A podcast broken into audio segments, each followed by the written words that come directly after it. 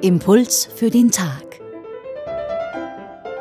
Diese Woche mit Stefanie Jeller und ich spreche mit Oliver Achilles von den theologischen Kursen über das Markus-Evangelium, das diese Woche in den Gottesdiensten gelesen wird. Jesus heilt einen Gelähmten, das wird heute erzählt. Die Geschichte beginnt spektakulär. Weil so viele Leute vor dem Haus versammelt sind, kann man den Gelähmten nicht zu Jesus bringen. Die Männer decken daher das Dach ab und schlagen die Decke durch. Dann lassen sie die Tragbare ins Zimmer hinunter. Am Ende nimmt der Gelähmte die Bahre und geht nach Hause. Was ist da geschehen? Und was sollen wir heute davon halten? Ist das nicht nur ein schönes Märchen? Oliver Achilles sagt. Ja.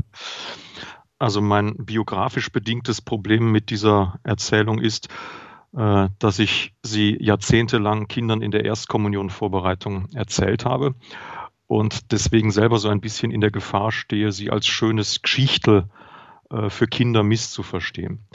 Wenn ich die Erzählung allerdings aufmerksam lese, dann sehe ich, das ist keine Erzählung für Kinder, denn alle Handelnden in dieser Erzählung sind Erwachsene, reale Erwachsene mit realen Schwierigkeiten äh, und Hoffnungen.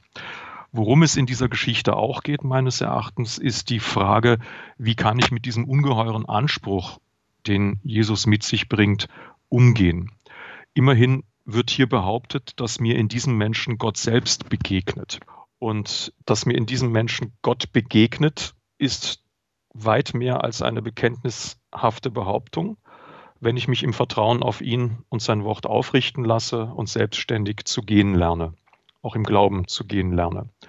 Ich denke, was Markus deutlich machen will, ist, Christentum ist vor allem eine Lebenspraxis und eine Erfahrung, die auf das Wort Jesu hin möglich wird.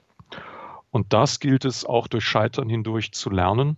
Und ich denke, mit dieser Erzählung, die Markus uns heute hier mitgeteilt hat, will er uns genau dazu ermutigen.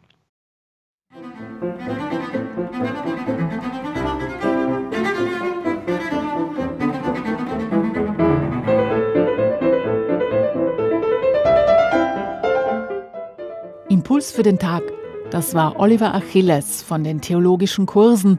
Er ist Bibelwissenschaftler und betreibt im Internet einen Blog zur Interpretation der Bibel, zu finden unter www.auslegungssache.at. Und wenn Sie die Bibelstelle von heute nachlesen wollen, sie steht im Markus Evangelium Kapitel 2, die Verse 1 bis 12. Einen Hinweis dazu finden Sie auch auf der Radio Klassik Website unter Impuls für den Tag und dort können Sie diesen Impuls auch nachhören.